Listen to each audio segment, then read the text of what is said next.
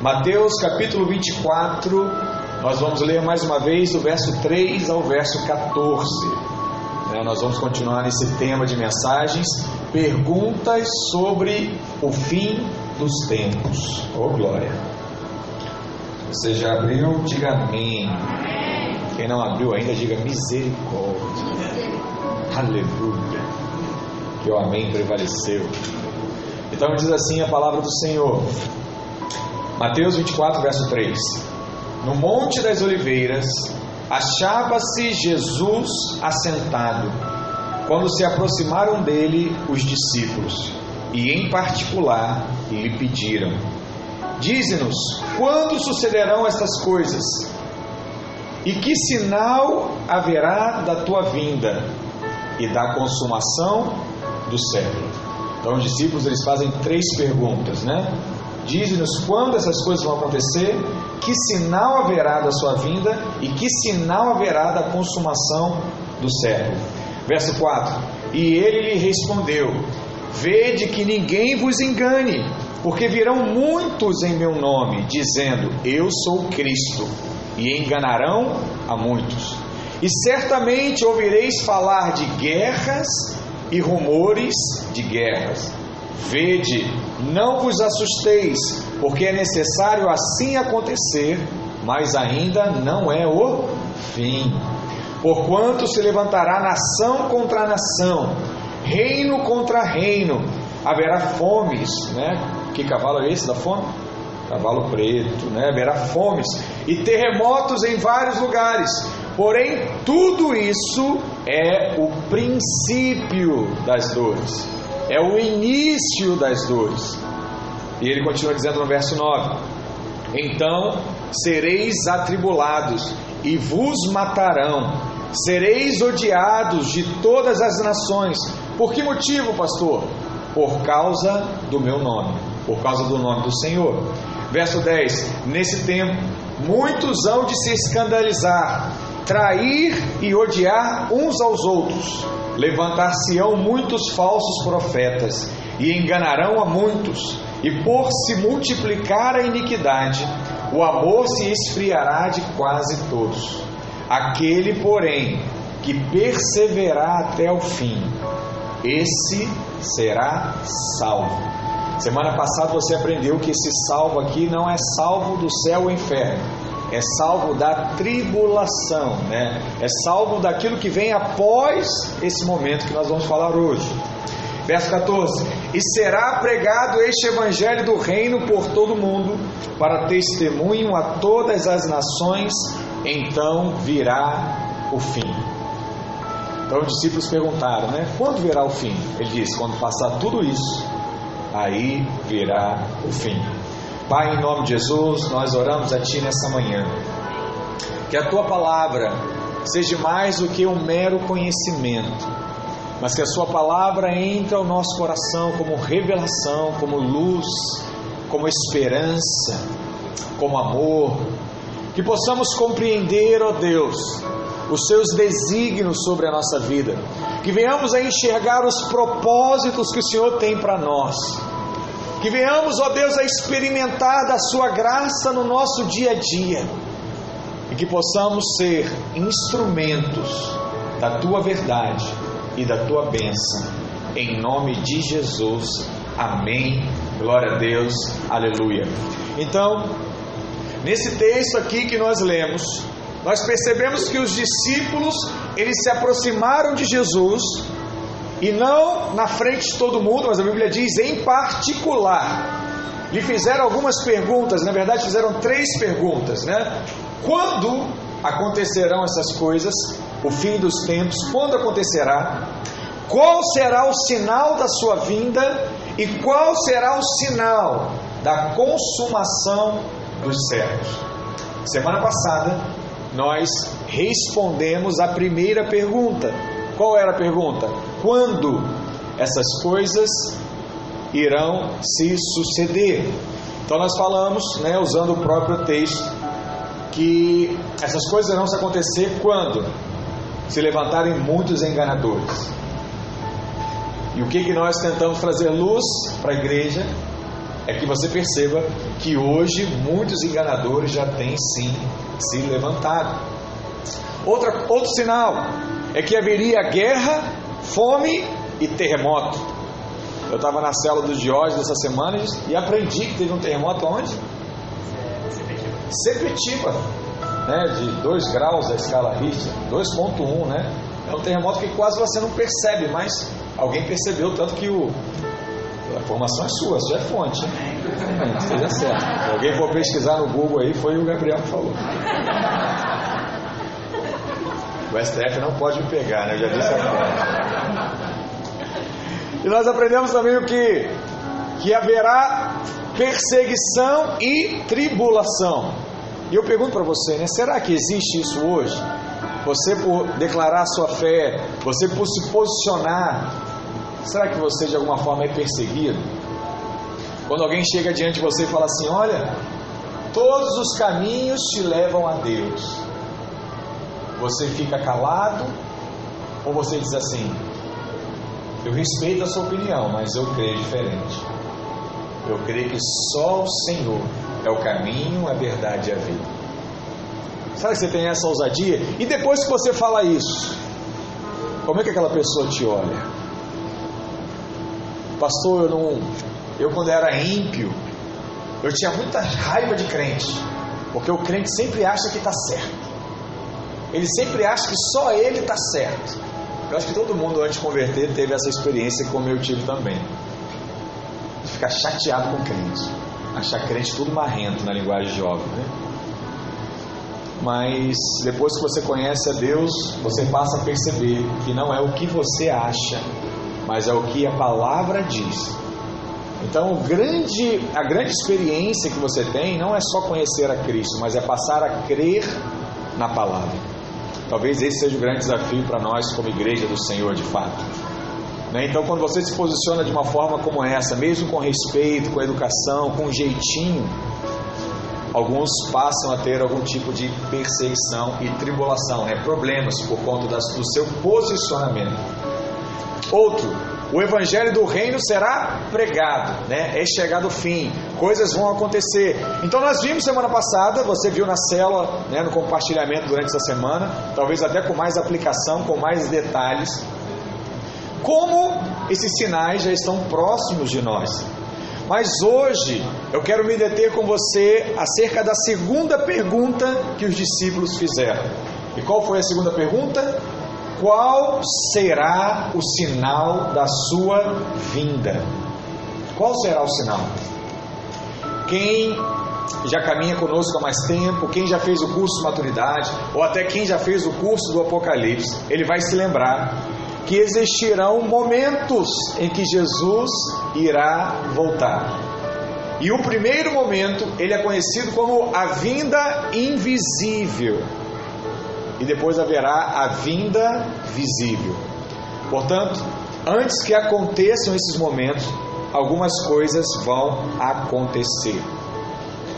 Eu estava né, ontem lá com o Marcelo e toda vez que a gente passa por essa questão da separação, né, que a morte chega e, e, e gera esse tipo de dor, eu estava dizendo uma coisa que Deus colocou no meu coração, que esse mundo, ele é um mundo muito mau. Alguns conseguem se libertar completamente ou alguma medida, outros não têm forças para isso. E aí você diz assim, pastor, qual é a solução? Será que a solução é a igreja? Sim, a igreja ajuda. A solução é o governo? Talvez o governo possa ajudar. A solução é o trabalho? Talvez o trabalho te ajude a ter o recurso necessário. Mas a única solução para todas as coisas é a volta de Jesus. Jesus é o único que vai resolver todos os nossos problemas. Então, quando você estiver indignado com alguma coisa, quando você estiver revoltado com alguma coisa, você não vai para a rua quebrar a parede, você não vai para a rua para pichar, você não vai queimar nada, você não vai botar fogo em nada, você vai dizer o que quando você estiver revoltado? Jesus, volta. Na linguagem do crente, Maranata, ora vem, Senhor Jesus. Não há mais jeito, não há mais solução. O Senhor precisa voltar. Então, a Bíblia diz que alguns sinais indicarão que o Senhor está voltando. E eu quero que você perceba se isso está próximo ou se isso ainda está de alguma, de alguma forma distante. O primeiro sinal que a Bíblia menciona é o sinal do, arre, do, arre, eita, sinal do arrebatamento antes da sua vinda. Vai virar meme isso não, né? Vigia, hein, Isabel? Meme de pastor é sete anos de. Não, tem não. Tem não, tem não, que é graça. Então, uma coisa que precisa ficar claro para todos nós, de uma vez por todas, é que a vinda do Senhor tem dois momentos. Fala assim comigo: a vinda do Senhor tem dois momentos. Diga assim: um momento invisível e um momento visível. Amém? Você não vai esquecer mais isso. Então a vinda do Senhor tem dois momentos: uma invisível e outra visível. E na vinda invisível, a Bíblia diz que ele virá como ladrão, em dia e hora desconhecidos. Onde é que está isso na Bíblia? Apocalipse capítulo 3, verso 3.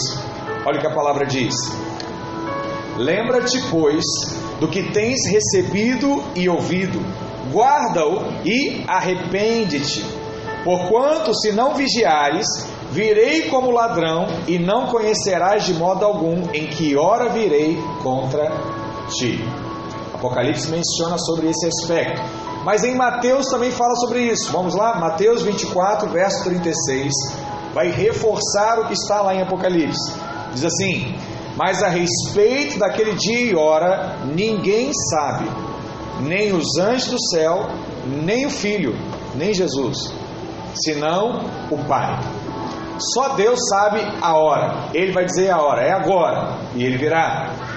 Lá no verso 42, reforça ainda mais isso. Mateus 24, verso 42 diz: Portanto, vigiai, ei, vigiai, porque não sabeis em que dia vem o nosso Senhor. Pode ser no seu dia bom, empolgado, como pode ser no seu dia mal. Então, qual é o desafio hoje? Continuar vigiando. Portanto, para a vinda invisível, nós devemos estar o que? Diga, vigilantes porque ninguém sabe a hora e ninguém sabe o dia. Pode ser agora. Né? Eu sei quem já viu aquele vídeo né, de um pastor pregando e de repente todo mundo desaparece. No meio do culto, coisas de fato podem acontecer. Então, existirá esse momento invisível. E por outro lado, a vinda visível, ela não, será clara para todas as pessoas.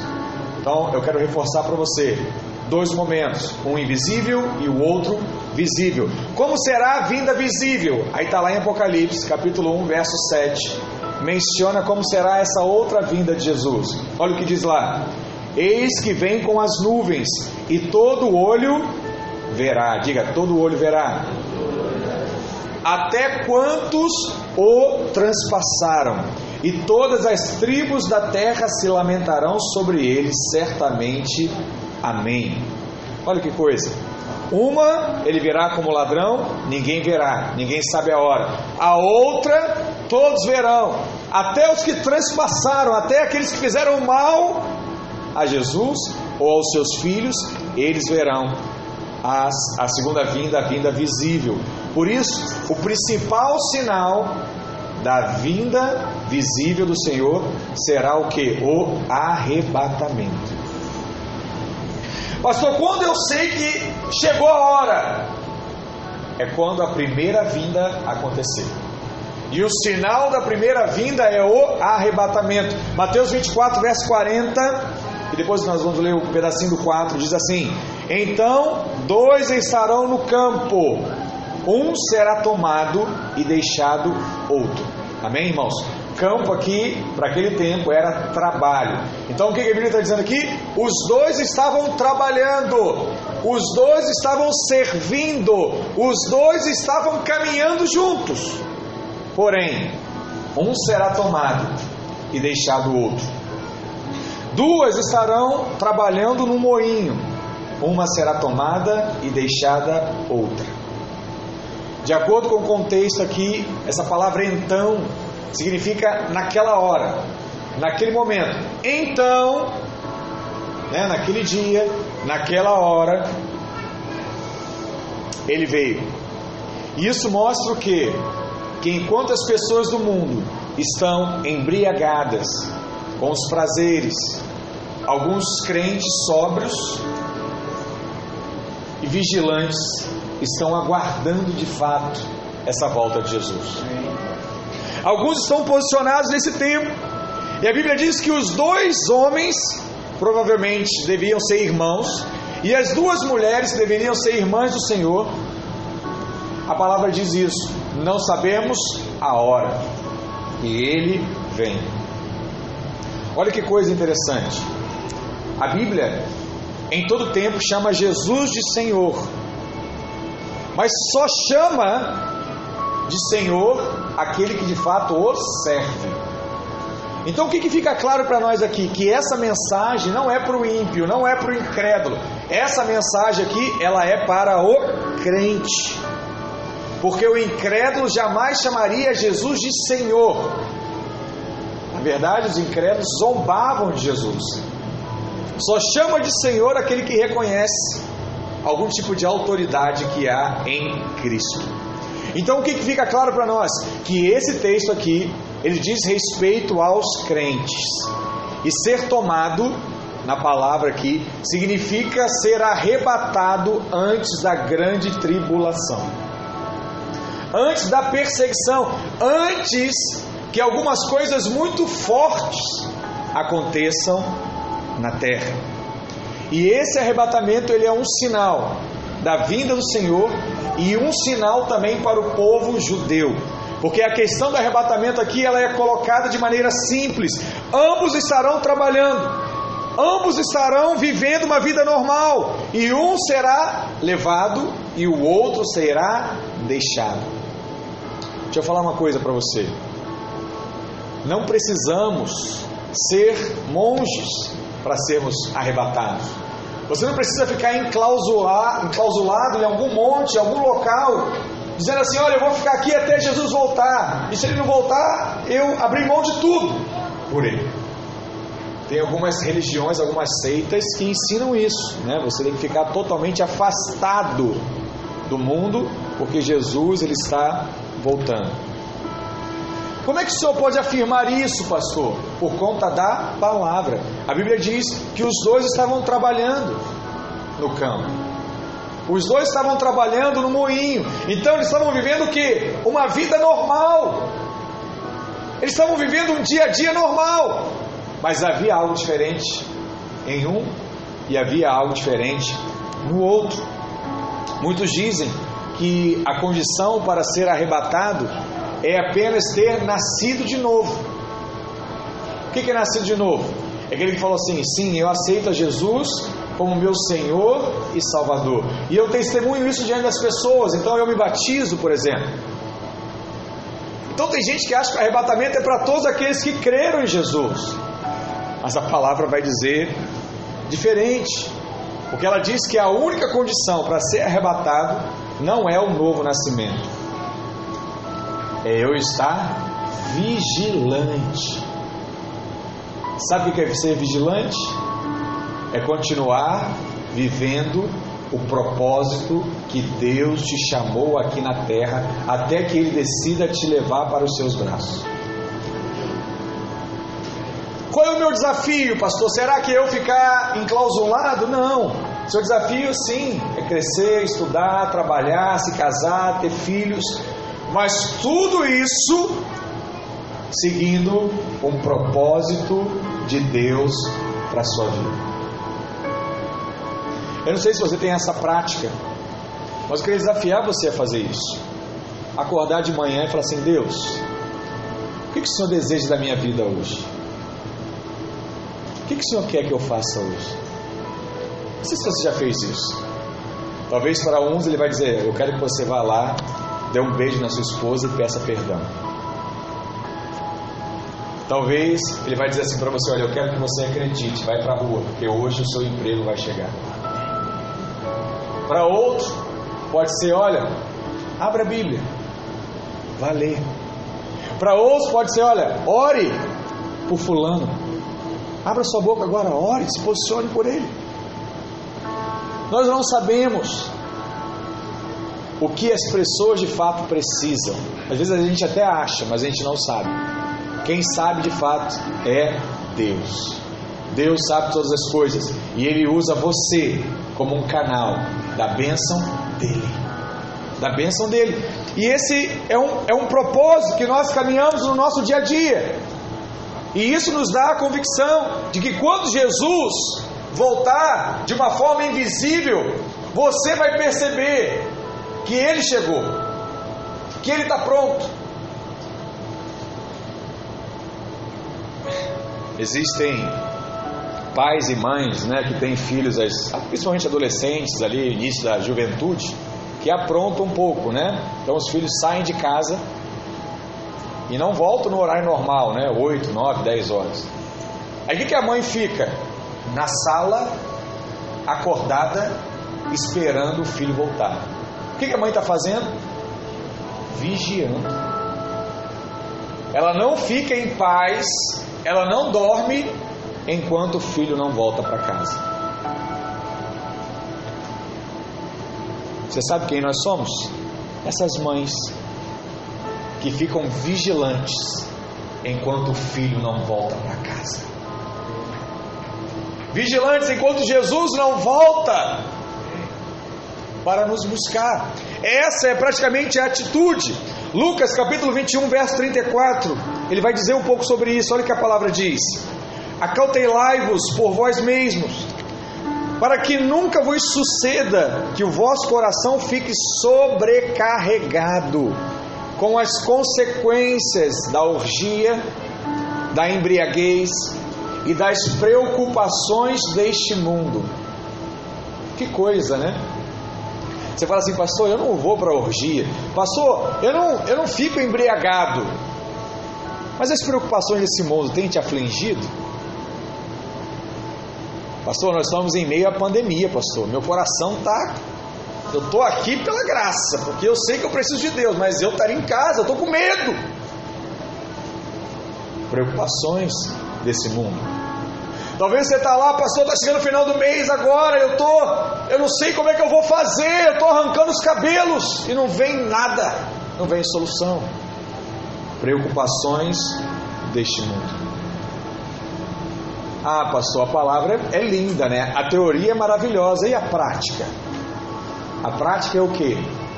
É você confiar em Cristo, que Ele pode resolver os problemas da sua vida. É mais ou menos o testemunho que o Camacho deu aqui dele da Cris. Então lá os dois, se um tem fé, o outro não tem, o outro fica calado. Ótimo isso. Excelente. Né? Se eu estou falando aqui, estou dizendo assim, Deus pode mudar o seu casamento, pode mudar a sua vida, pode mudar as suas finanças. Se você não crê ainda, fica calado. Mas se você crê, diga amém, diga aleluia. Né? Diga assim, na minha casa será assim. Porque a palavra diz: as preocupações desse mundo causam problemas para você. E a palavra continua dizendo assim: E para que aquele dia não venha sobre vós repentinamente como um laço. Né? Tinha um rap gospel que dizia isso, né? Chuta que é laço. Né? É o laço. Verso 35. Pois há de sobrevir a todos os que vivem sobre a face de toda a terra. Vigiai, pois, o tempo todo, orando, para que possais escapar de todas essas coisas que têm de se suceder e estar em pé na presença do Filho do Homem. Meu Deus. Você sabe que em todo reinado, né, em toda estrutura, todo filme que você já viu aí de rei, quando um súdito ele se aproxima do rei, como é que ele faz? Ele se ajoelha. E como é que a Bíblia diz aqui que os que esses estarão de pé? Você tem noção da honra de que você estar de pé diante do rei, ele vai olhar para você e vai te considerar assim como ele é. Porque a Bíblia diz que Jesus é o nosso primogênito. Mas agora, nesse momento, Você verá isso face a face.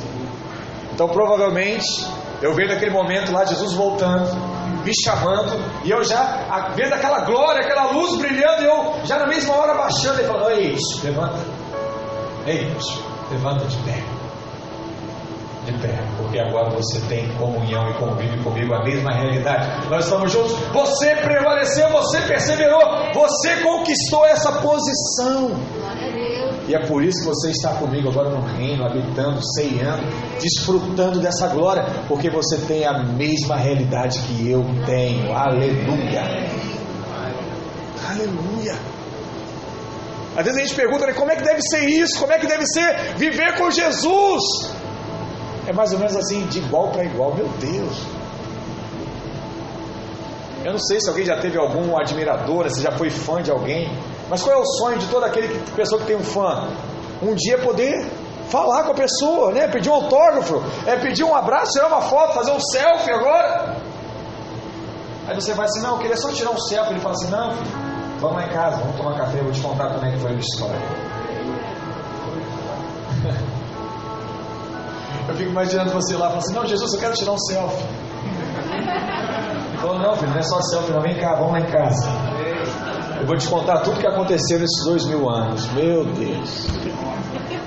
Eu quero te mostrar como eu usei fulano de tal, como eu usei ciclano, como Deus fez aqui, como fez ali. Olha o poder se manifestando aqui. Você fala, conta mais, conta mais. É mais ou menos assim quando você começa a ouvir o pastor Luiz pregando e fala assim, pô, fala, pastor, vai, continua pregando. Você imagina Jesus falando te contando em detalhes o porquê de todos os mistérios que você nunca entendeu, e agora ele está te contando de igual para igual. Eu não sei se você tem essas visões aí, eu tenho. Eu anseio por isso. A palavra diz que os filhos não serão como os cachorros que comem as migalhas dos pães que caem à mesa. Os filhos se sentarão à mesa. Você sabe que esse é o sonho de toda criança, né? Sentar na mesa quando o pai está com os convidados. Ele quer ouvir as histórias. Aí você fala: Não, filho, não tem espaço, senta lá no cantinho. E ele quer crescer logo para poder sentar e participar das conversas. Quando chegar esse dia, você vai sentar e vai participar das conversas. Oh Deus. O que, que fica evidente aqui nessa passagem é que essas duas mulheres, né, voltando para o texto, os dois homens né, que estavam lá no moinho, eles são salvos. Pois o Senhor não mandaria uma pessoa desviada, né, alguém não convertido, na verdade, vigiar. Ele não tem condições de vigiar, ele nem sabe quem é Jesus ainda, como é que vai vigiar? Nem conhece, para saber se é ele que está chegando. Então, os que ficam são também salvos. Todavia, ficaram porque não estavam vigilantes. O que diferencia os irmãos é a questão da maturidade. Os crentes vigilantes, que nós chamamos aqui na nossa igreja de crentes vencedores, são aqueles que são maduros para serem colhidos. Já entenderam o chamado, o propósito, a realidade de Deus, já sabe que esse momento se aproxima, deseja isso ardentemente no seu coração, se prepara para isso. Fica lá com o seu azeite pronto para que o noivo, quando chegar, te leve. Esse é aquele que está o que? Vigilante. Mateus 24, verso 43 também reafirma isso. Ele diz assim: Mas considerai isto: se o pai de família soubesse a que hora viria o ladrão, vigiaria e não deixaria que fosse arrombada a sua casa. Por isso, ficai também vós apercebidos, porque a hora em que não cuidais, o filho do homem virá. Quando você não estiver mais percebendo, quando você achar assim, ah, será que vem mesmo? Eu vou dar uma prontadinha aqui só porque ele não vem essa semana não. Até domingo eu me arrependo e resolvo a minha vida. O que, que a palavra diz ao respeito de brigas e discussões? Ou na verdade de coisas não resolvidas, você sabe? Sabe o que a Bíblia diz sobre isso? Vou te falar aqui, ó. A palavra diz o seguinte: ouça e pratique isso. A palavra diz assim: não se ponha o sol sobre a vossa ira. Você sabe o que isso significa? Não durma brigado com ninguém. Não durma decepcionado com ninguém.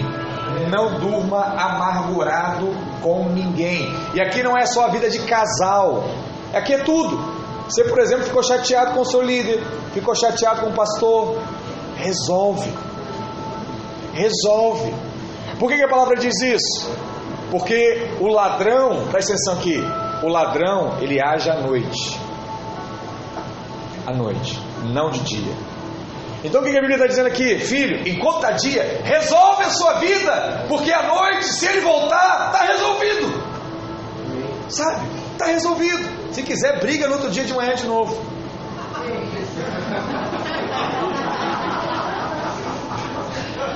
Mas resolve, irmãos. Antes da noite.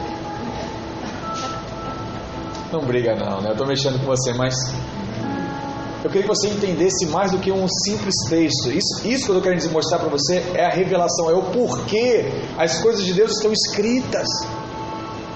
Aí você fala assim: ah, pastor, eu vou dormir brigado hoje, porque, pô, na verdade, estou uma semana já sem falar com Fulano.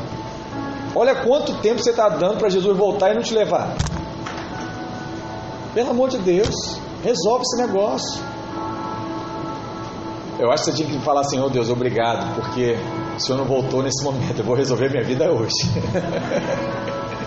porque o Senhor pode voltar hoje à noite. Mas graças a Deus que ele não voltou enquanto eu estava brigado. Mas Deus está trazendo essa palavra a você para trazer luz, irmãos. Todos nós passamos por dias maus. Todos nós passamos por, por, por problemas. Mas você precisa resolver os seus problemas enquanto ainda é dia. Amém, irmãos? Glória a Deus. Mas nessa parábola aqui de Mateus 24, existem quatro elementos, né? A casa, a Bíblia diz aqui que é numa casa, o pai, da, o pai de família, que está preocupado lá com seus filhos, o ladrão e o ato de fato de roubar. A casa aqui, ela aponta para o crente. Então, o crente precisa guardar a sua casa. Casa. O que é a casa do crente? A sua vida, o seu corpo, a sua realidade, as suas atitudes. Por outro lado, aqui, o pai, da, o pai de família é aquele que está definido, decidido em esperar em Deus. O ladrão é o próprio Cristo. Ele vem em hora que você não sabe. E o ato de roubar aqui, na verdade, é o arrebatamento. Pessoas serão levadas com ele. Então, esse mundo aqui vai ser de alguma forma saqueado. E o motivo do Senhor usar essa parábola é para mostrar que a sua volta no arrebatamento será imprevisível. Por isso, você precisa o que? Vigiar. Fala para o irmão que está ao seu lado assim: você precisa vigiar. Pastor, o senhor falou de Apocalipse, o senhor falou de Mateus, o senhor falou de Lucas, mas eu quero falar de um outro texto agora para você ver como Deus trabalhou esse tema em toda a sua palavra. 1 Tessalonicenses capítulo 5, verso 4. É mais um texto que reforça como será esse momento do arrebatamento. Verso 4 diz assim: Mas vós, irmãos, não estáis em trevas, para que esse dia, como ladrão, vos apanhe de surpresa, viu? Não se põe o sol sobre a vossa ira, para que não venha de surpresa, resolve a sua vida. Verso 5: Porquanto vós todos sois filhos da luz e filhos do dia, nós não somos da noite, nem das trevas. Amém? Você sabe que muito homem de Deus sempre teve a cultura de acordar muito cedo, sabia disso? Acordava 4, 5 horas da manhã, porque ele cria que assim que o sol nascia, era mais um dia de esperança da volta de Jesus.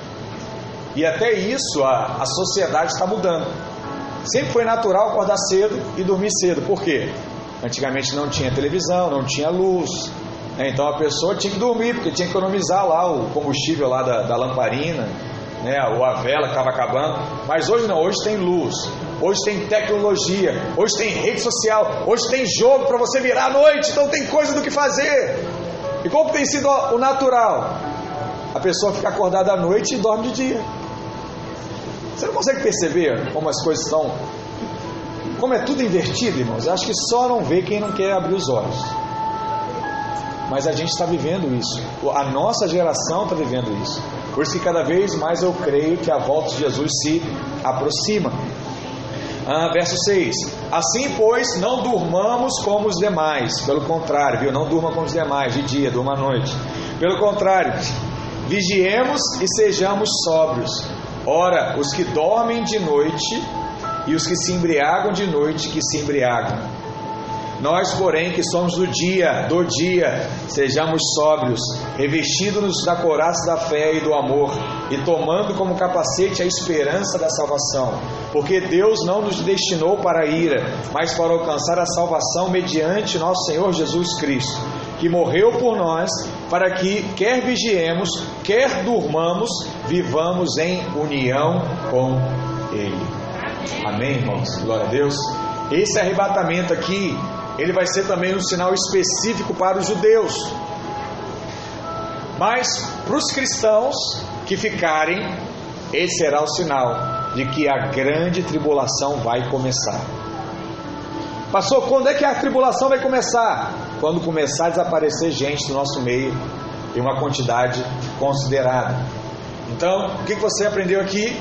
Que a vinda do Senhor tem dois aspectos: uma invisível e outra visível. Uma ele vai fazer as claras e outra ele vai fazer de uma forma oculta. Então nós temos que estar o que? Vigilantes e atentos. Mas existe ainda um segundo aspecto aqui das claras, que é a volta do Senhor propriamente dita. E depois que acontecer isso, virá o anticristo e a marca da besta. Pastor, eu sei quando vai começar agora. Mas tem algum sinal dessa grande tribulação? Nós vamos ver. Olha que coisa interessante. Tão logo, tão logo, aconteça o arrebatamento da igreja, se levantará um governo mundial, como nós pregamos há duas semanas atrás. E esse governo, ele já está se preparando nesses dias ele já está testando algumas ferramentas. Só para você ter uma noção, se um vírus fez o povo clamar por um governo mundial, né, a Organização Mundial da Saúde, uma palavra que está aí em praticamente todos os telejornais, né, Organização das Nações Unidas. Se uma pandemia fez isso, o que, que você acha que vai acontecer quando desapareceram milhares de pessoas ao mesmo tempo? O povo vai ficar doido assim: não precisamos de um governo para entender. Vieram os extraterrestres aqui, raptaram, vamos fazer aqui, juntar dinheiro para pagar um programa, sabe? Para a gente ir nos planetas, ver onde é que esse povo está e trazer de volta meu filho, meu pai, meu tio. Provavelmente vai acontecer algo parecido.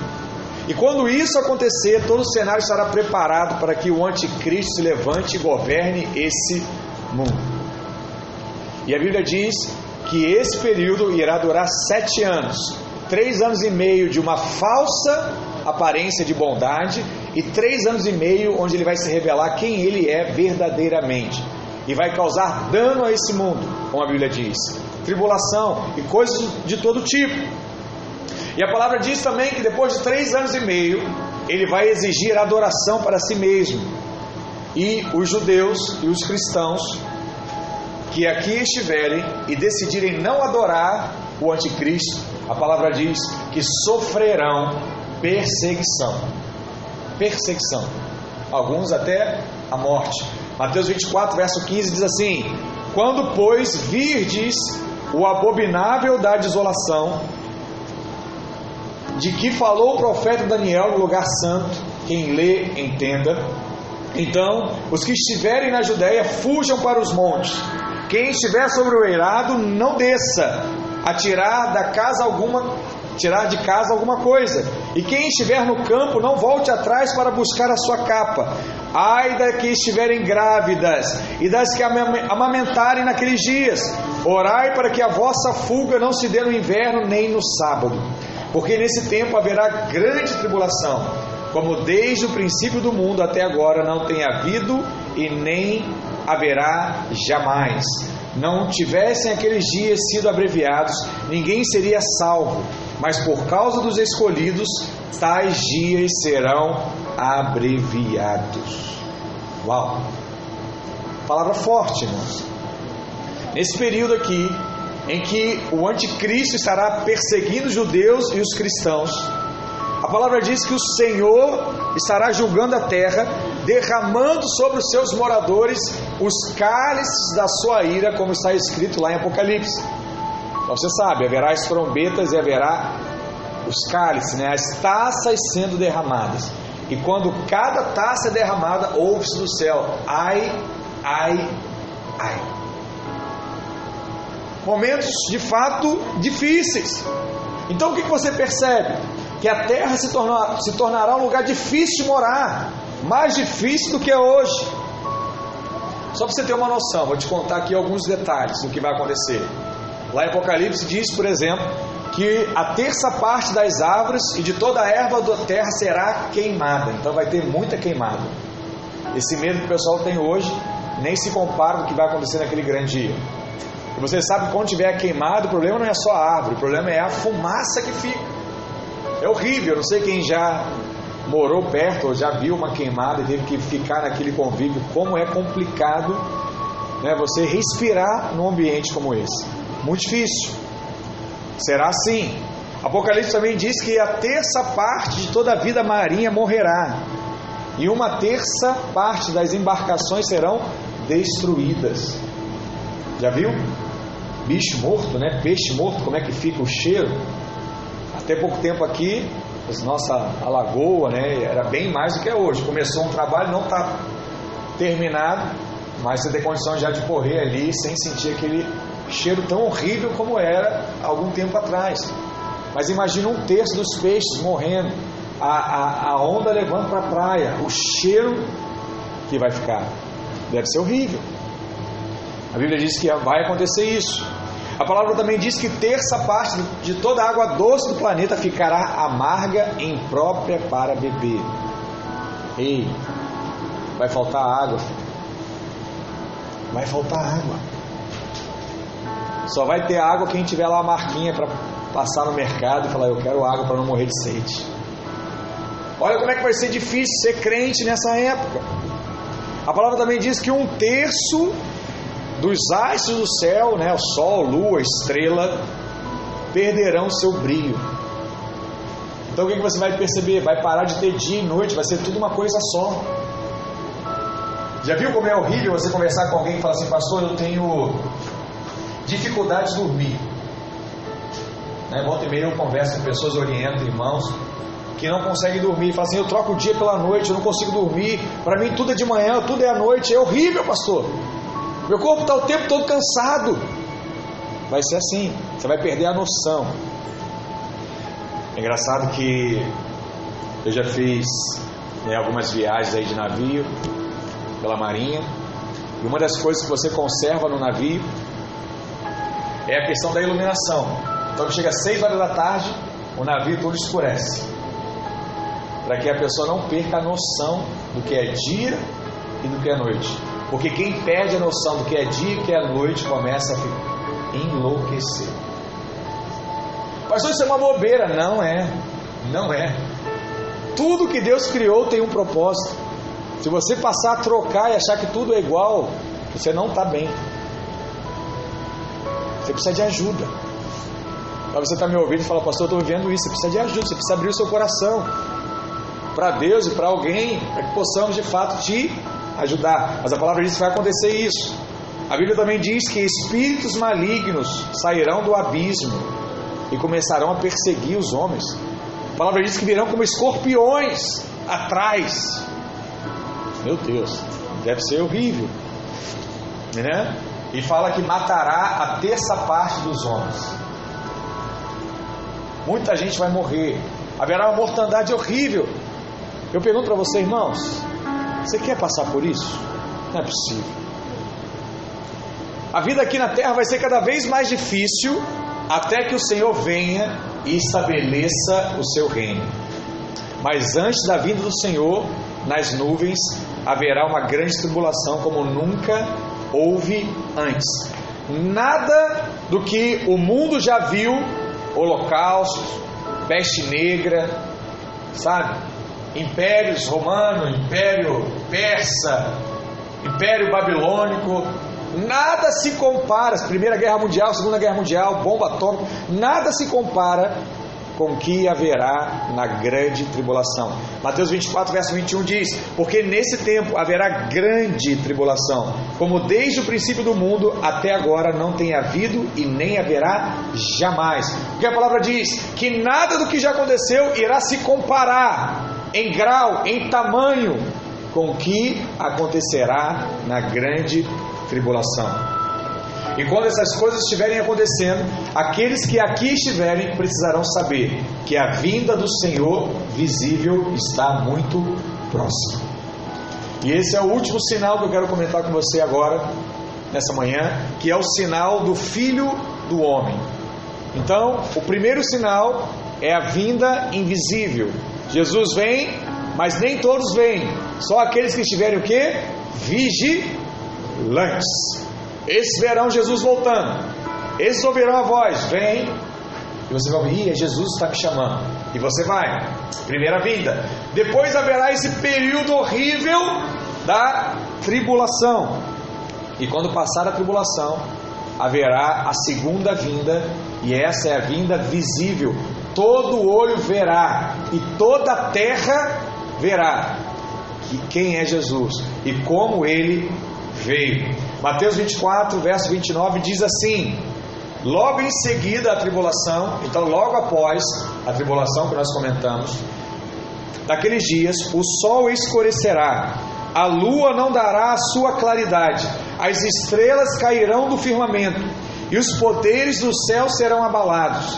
Então aparecerá no céu o sinal do Filho do Homem Todos os povos da terra se lamentarão e verão o Filho do Homem vindo sobre as nuvens do céu com poder e muita glória. Acabou aquela história do jumentinho, né? Jesus entrou no jumentinho em Jerusalém, cheio da humildade, agora ele é o rei. O rei está voltando é como aquela canção diz, né? Ele está voltando.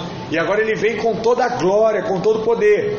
Verso 31. E ele enviará os seus anjos com grande glangor de trombetas. Então, igual aqueles casamentos que o pessoal toca, né?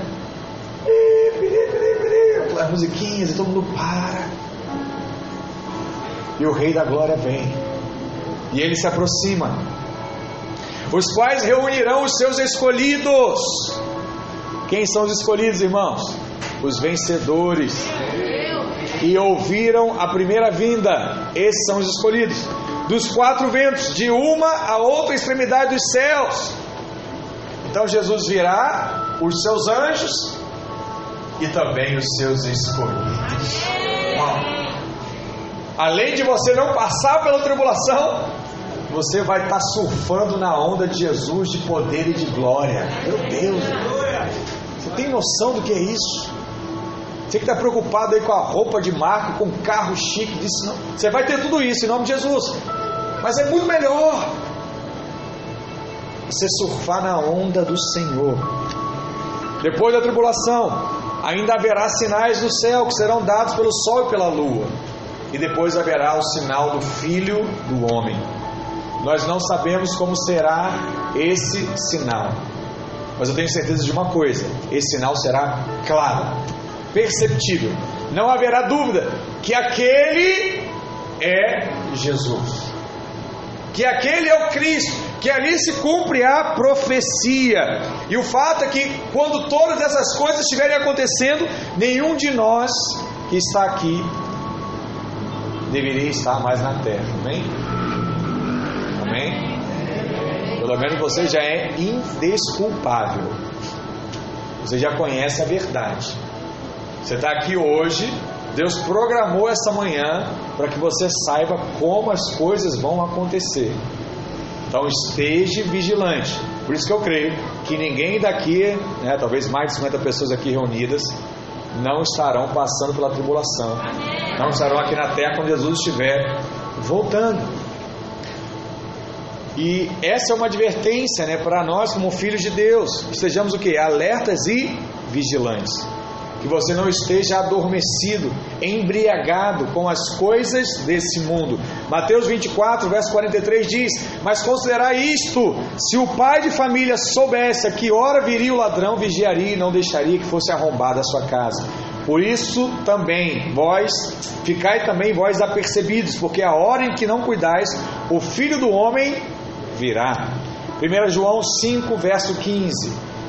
Esse texto aqui, né, para jovem, então, você tem que ler, repetir, botar na porta, guardar na, agora no celular, né, botar no seu status e declarar todo dia. Olha o que a palavra diz, 1 João 5,15.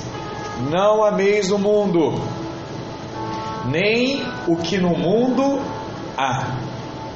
O que, que há no mundo, irmãos? Tudo. Do Big Mac a Coca-Cola.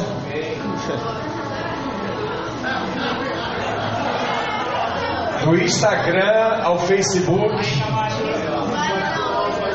do Vasco ao Flamengo, da direita à esquerda. Né? O que, que a Bíblia diz aqui? Não ameis o mundo, nem aquilo que há no mundo. Porque se alguém ama o mundo, o amor do Pai não está nele. Porque tudo que há no mundo, a concupiscência da carne, a concupiscência dos olhos. O que, que é isso, pastor? O desejo.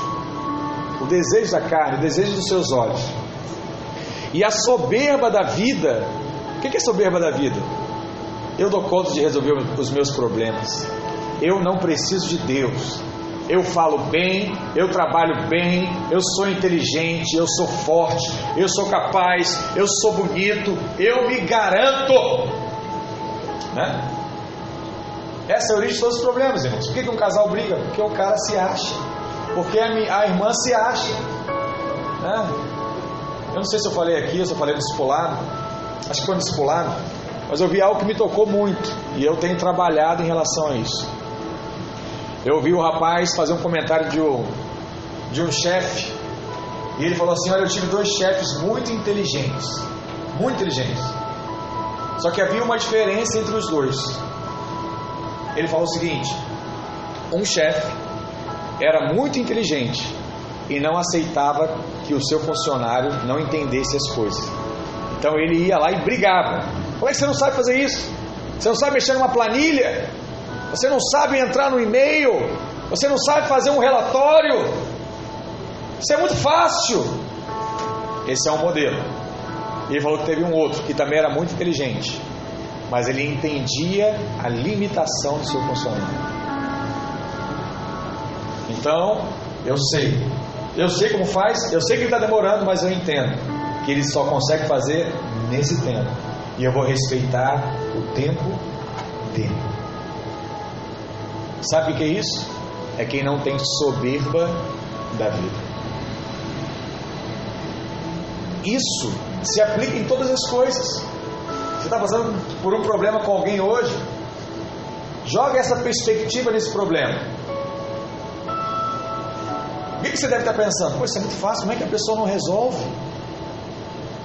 É fácil para você, mas para ele talvez não seja tão fácil assim. O que, que eu preciso? Agir como Jesus. Como é que Jesus age? Ele sabe que aquilo que nós temos que fazer aqui é muito fácil. Mas ainda assim ele não te cobra. Faz. Tem que dar teu jeito. Se vira! É assim que Jesus faz? Não. Deixa. Eu estou trabalhando. Vai chegar a hora que você vai responder o meu chamado. Vai chegar a hora que você vai entender o meu propósito. Vai chegar a hora que você vai seguir os meus passos. Vai chegar a hora que você vai obedecer o meu chamado. Vai chegar a hora que as coisas vão acontecer. Por isso que eu digo, é muito mais fácil ser submisso do que ser o cabeça. Porque o cabeça tem que ser como Jesus. E Jesus tem paciência. E Jesus ama. E Jesus, mesmo sabendo que é melhor, entende a limitação do outro. Quando você passa a enxergar a vida desse jeito, tudo se torna mais leve, tudo se torna mais compreensível. É muito mais fácil você receber o perdão quando você entende que a pessoa fez, não por mal, mas porque ela tinha limitação em fazer aquilo que era correto.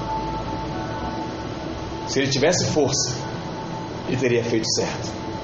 Ele não conseguiu, porque faltou força a ele. Ah, pastor, mas aí a gente vai estar vitimizando as pessoas. Talvez. Mas Deus é um Deus sempre dá segunda chance. Sempre dá segunda chance. Apesar que a segunda chance não impede você de dizer a verdade. Qual é a verdade? Você falhou. Você errou. Você cometeu um pecado. Mas se você quiser hoje fazer diferente, eu vou te ajudar. É isso que Jesus falou para a gente. Na verdade, é isso que ele fala para a gente todos os dias. É isso que você deve falar para o seu filho. É isso que você deve falar para o seu pai. É isso que você deve falar para o seu marido, para sua esposa. Quem entende esse princípio tem uma vida mais feliz. Não só mais leve, mais feliz. Fugir, vamos voltar. E aí ele diz, né? Soberba da vida. Não é do Pai, mas do mundo, porque o Pai não tem soberba.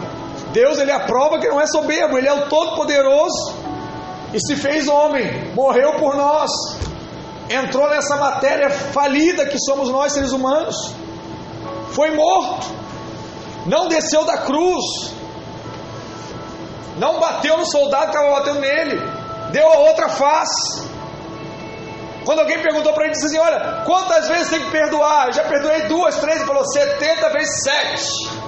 490 para quem é bom de matemática. Por dia. Isso é para você não ter chance, né? Vai, meu irmão fariseu, né? Vai calcular. Peraí, peraí. Uma, duas, três, quatro. Fiz um caderninho lá, pastor. Tô contando, ó. Fiz aquele quadradinho com cada negócio é cinco. Quatro, cinco. Cinco. 489. Agora eu vou dar um basta. Virou o dia. Zero a contagem. Pastor, isso é angustiante.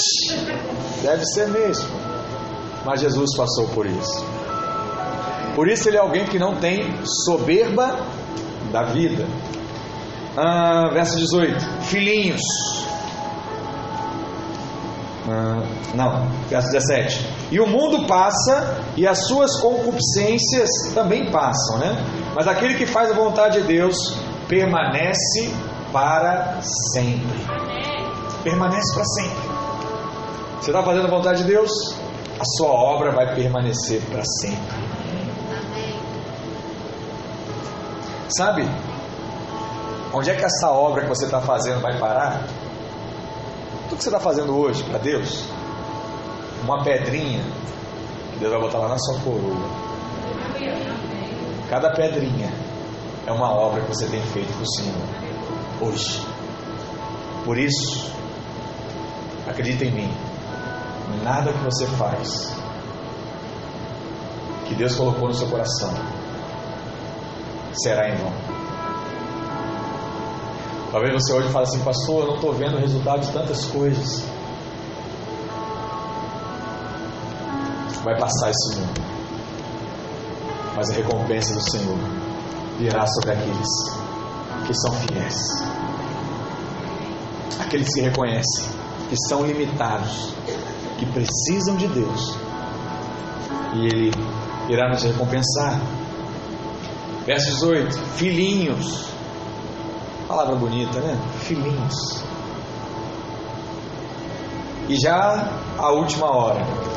E como ouvistes que vem o anticristo, também agora muitos se têm feito os anticristos por onde conhecemos que já é a última hora.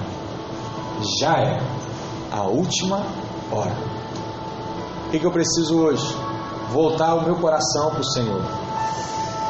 Não há mais tempo a perder. Ah, quando acabar a pandemia eu volto. Ah, quando o mundo voltar ao normal eu volto a fazer as atividades, sabe, para Deus, cultuar, estar numa cela, me envolver. Você está me olhando e fala assim, pastor, o senhor não sabe o que eu passei para estar aqui hoje. Minha família falou: você é louco, doideira, vai para a igreja, fica em casa, ouve pela internet. Eu vim aqui, eu fiz um esforço muito grande para convencer o meu marido, convencer minha esposa, convencer o meu pai. Eu vim, o senhor não sabe. E o senhor está dizendo que ainda tem mais. Tem. Tem mais. E esse mais é você confiar de fato no Senhor. Volte seu coração para Ele. Não perca mais tempo. Já passou a hora de você consagrar a sua vida ao Senhor, sabe? Servir a Ele não porque você acha que é certo, não porque alguém diz para você que os princípios da Bíblia são princípios bons, não, é você seguir a Ele porque o seu coração é todo dele. Você foi tocado por Deus de uma forma tão extraordinária, extravagante, que hoje você não consegue viver uma vida diferente. Aí, palavra de Deus lá de Romanos, capítulo 12, se cumpre. Que ela diz o que? Que a vontade de Deus, ela é boa, ela é perfeita e ela é agradável. Aí sabe o que vai acontecer? O que está acontecendo na igreja hoje aqui em Copacabana? Eu não sei quem já percebeu, mas nós não temos mais escala de servos, né? Aqueles irmãos que chegam mais cedo para arrumar. Não precisa, jovem. Já chega cedo aí todo domingo. E sabe o que, que traz paz e leveza para uma igreja? É que o pessoal chega cedo e quer ficar batendo papo, quer conversar. Sabe quando acaba e ninguém quer ir embora? Quer ajudar, quer fazer? Na verdade, ele não quer limpar, porque ninguém quer limpar cansa, fazer as coisas cansa, é lógico. Ele quer estar tá junto. Valoriza estar tá junto. Sabe o que é isso? É o coração consagrando. Aí quando o coração consagra, o santo quer estar com o santo. Porque é a diversão do santo. A pessoa ainda fazer a crente não é divertido, é. Entra no grupo do louvor aqui de Copacabana, você vai ver a diversão. São 800 mensagens por hora, irmãos. A gente estava falando essa semana, né? Até o Bruno comentou que o Gabriel, um tempo atrás, estava precisando de um emprego. Ele foi fazer uma entrevista e o Bruno era o entrevistador, não sabia, aprendi sobre isso na cela. E ele falou que não contratou o Gabriel. Ele falou assim, pastor, sabe por que eu não contratei o Gabriel? Eu já trabalho com essa questão de recrutamento há muitos anos. Ele chegou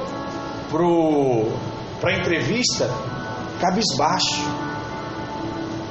com um semblante pesado. Eu falei, olha, essa vaga aqui é para atendimento ao público. Se eu botar alguém assim, ele vai matar o cliente. Não posso. E aí vem o testemunho. Ele falou assim: Olha, eu olho para o Gabriel hoje na cela e vejo uma pessoa completamente diferente. Amém. E eu percebo, eu falo do grupo, que ele é o que mais faz brincadeira. Como Deus, olha para cá, como Deus muda, né? A Fran, que é a companheira aí, estão para casar agora. Ela diz, pastor, mudou mesmo, mudou mesmo. Eu não sei falar, mudou. Fala sério. Que glória de Deus em ver essas transformações, em ver essas mudanças. Mas ainda tem o que? Muito mais. Muito mais de Deus. Hebreus 4, verso 7 diz assim: Se hoje, ei, presta atenção nisso. Se hoje, né, deixa eu ver que horas são.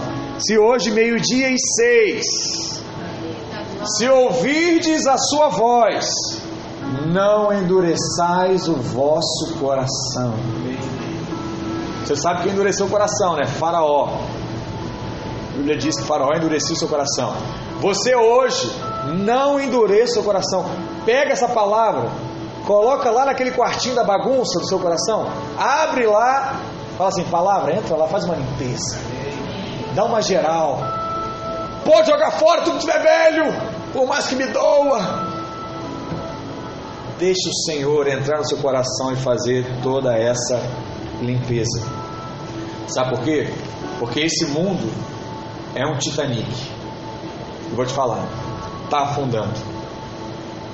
E o Senhor, Ele é o salva-vidas. E você precisa hoje se voltar para o Senhor, não só para entregar a sua vida, mas para entregar o propósito que há no seu coração. Talvez você está me ouvindo aqui e Deus já te chamou para muitas coisas grandes, poderosas, que você está resistindo por conta das coisas desse mundo, resistindo por conta do trabalho, resistindo por conta dos estudos, resistindo por conta das brigas que você tem às vezes na sua vida, na, no seu casamento, seus familiares. Você fala assim, pastor, eu sou uma pessoa ruim ainda, como é que eu? Como é que Deus vai usar alguém como eu? Eu te digo, Ele vai usar porque usou a mim, mal, cheio de defeito. Deus precisa usar os com defeitos, sabe por quê? Quem tem defeito não tem soberba. O cara reconhece que é limitado. Limitado. Estava compartilhando ontem na reunião. A gente fez mais uma vez o encontro do 120 e eu preguei a mesma palavra, né? A chave mestra. E semana passada eu tinha pregado no encontro. Batismo no Espírito Santo. E na hora que eu entrei para ministrar, tinha 15 minutos. Falei, ah, não dá conta de pregar em 15 minutos, né? Eu já vou preparar e ministrar. Aí veio um jovem de Jacarepaguá e falou assim, pastor, o senhor passocou na mensagem. Igual de jovem. Ele falou assim, a mensagem não foi tudo aquilo, né? Não foi tão boa assim, assim o senhor tinha que chegar com mais peso, né, tal. Aí eu falei, é, irmão, mas eu, a fez uma oração, foi um mover aqui, né? Aí ele olhou para mim e falou assim, pastor, mas na hora da administração o Espírito Santo ajuda. Aí eu falei, é, na palavra é você, né? Na oração é o Espírito. Bonito. Justiça própria, né? Soberbo da vida. E eu falei para Deus, Senhor, obrigado. Porque todas essas palavras impedem com que você se exalte. E você reconheça o tempo todo que quem faz é Cristo. Quem opera é Cristo. Quem faz pregar bem é Cristo. Quem faz mover acontecer é Cristo. Eu, ao invés de separar uma parte da outra, né, do louvor, se eu fosse louvor, igual do louvor, irmão, não, louvor ali é técnica, mas na hora depois da palavra é o Espírito. Não, eu creio que tudo é o Espírito. E se você está aqui hoje, é porque o Senhor precisava falar isso ao seu coração. Chegou o momento de você, de fato, entregar mais uma vez, não a vida para a salvação, mas entregar a sua vida para a consagração total do Senhor. O que, que é isso, pastor? Abrir mão da minha vontade para que a vontade de Deus prevaleça. Sabe quem está vigilante? É quem está na vontade de Deus. Esse é o vigilante. Você pode estar casado na vontade de Deus, você pode prosperar na vontade de Deus, você pode viajar na vontade de Deus, sabe? Você pode ir em restaurantes na vontade de Deus, você pode ter filhos na vontade de Deus, tudo isso, porque Deus gosta de dar coisas boas aos seus. É o que a Camacho botou no texto, é isso mesmo, né? Deus quer te dar o melhor dessa terra, você vai experimentar o melhor dessa terra. Isso é vontade de Deus também. Mas não faça pelo seu braço. Entre na vontade dele e deixa Ele conduzir a sua vida. E creia, você vai experimentar de coisas grandes e maravilhosas. E eu vou estar nessa foto com você. Porque eu vou me alegrar com a sua vitória, com a sua conquista. Sabe? E você vai se alegrar com cada irmãozinho, como Gabriel, que vai mudar o seu semblante, vai mudar o seu casamento. Daqui a pouco vai ter filhos, vão ter filhos abençoados por conta do que? De uma obra que o Senhor começou a fazer e nós estamos assistindo. Né, irmão Jorge? Impressionante. Todo culto me dá um abraço, olho chorando, pastor, que palavra. Obrigado. Falei, que isso, é muito carinho. Né? Um homem carinhoso. Fala para ele, homem carinhoso. Acho que cada um tem uma característica aqui, né?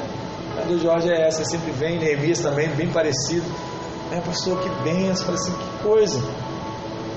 A palavra diz, né, que de Nazaré não vem glória, né?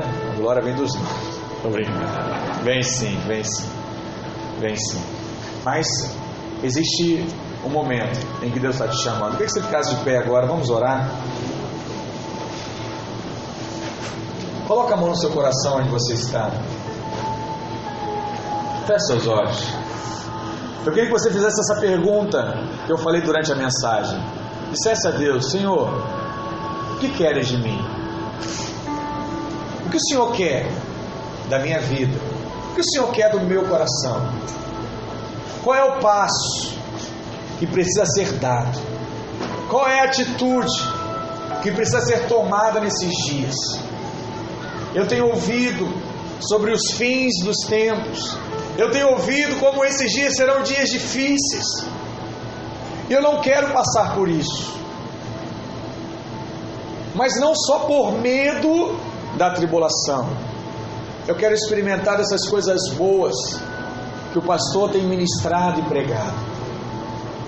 Eu quero ter de fato um coração disponível e atento em ouvir as direções do seu espírito. O mundo, meus amigos, minha família, dizem que eu sou falho. Dizem que eu não mudo. Dizem que não há mais chance para mim. Mas nessa manhã eu decido acreditar. Eu decido acreditar na tua palavra. Que diz que o Senhor não escolhe os preparados, mas o Senhor prepara os escolhidos. O Senhor capacita. Deus, eu creio que aqui em Copacabana é um berçário de homens e mulheres de Deus. Temos orado, temos nos posicionado em fé em Deus, para que esses homens e essas mulheres se levantem e decidam ter compaixão por esse povo, compaixão por essa cidade, por esse bairro. Oh Deus, muda essa realidade. Pai, queremos alcançar os nossos jovens antes que eles se percam. Queremos alcançar as nossas crianças antes que elas sintam a necessidade de ter um pai, de uma mãe que muitas vezes não tem, mas que vejam em nós essa referência, para que quando cresçam não se desvirtuem dos caminhos da tua verdade. Pai, nos dê força para continuar nessa obra, para continuar crendo em um Deus que muda vidas, que muda histórias, que restaura casamentos, que restaura vidas. Espírito de Deus, o Senhor tem liberdade aqui liberdade nessa manhã. Eu declaro que enquanto nós estamos orando, o seu Espírito está trabalhando.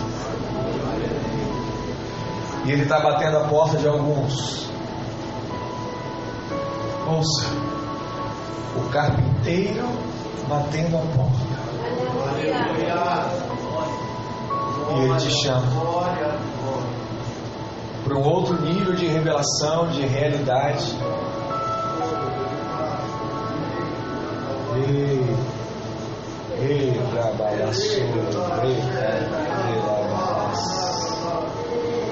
Espírito de Deus, flua, flua nesse lugar, enche esse ambiente, enche esse ambiente. Pai.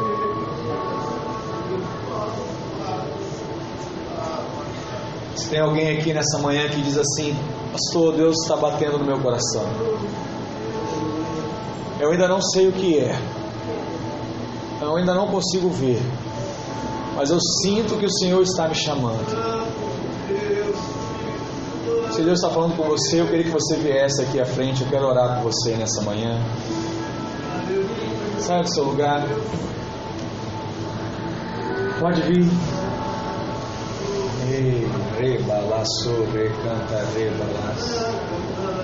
Vem, vem, vem. Como estás? Como estás? Vem, como estás? Vem, filho amado. Filhinhos, filhinhos, Deus está te chamando nessa manhã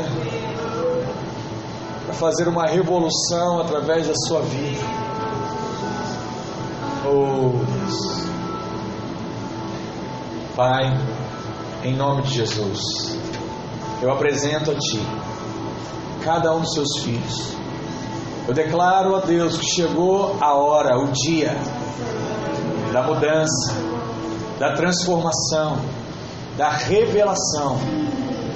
Pai, que haja mover e unção do alto e que recaia sobre a vida dos seus filhos nessa hora.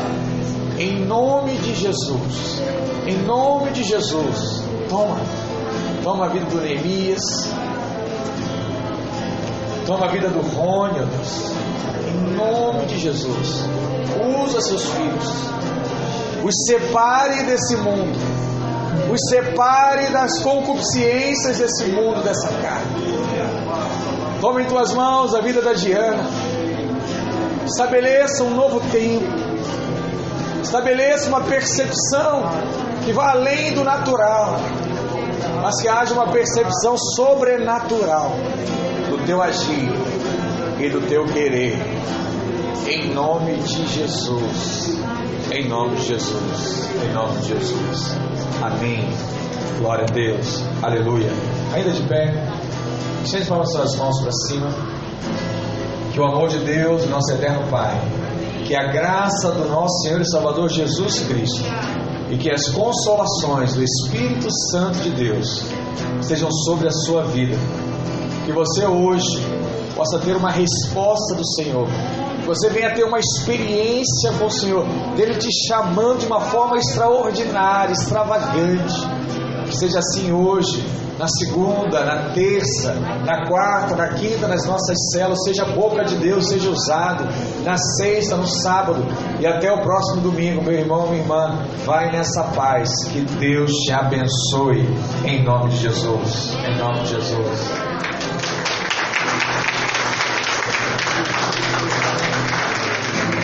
Espírito de Deus, Espírito de Deus, tens liberdade aqui. Espírito Santo, Espírito Santo, tens liberdade aqui. Espírito de Deus.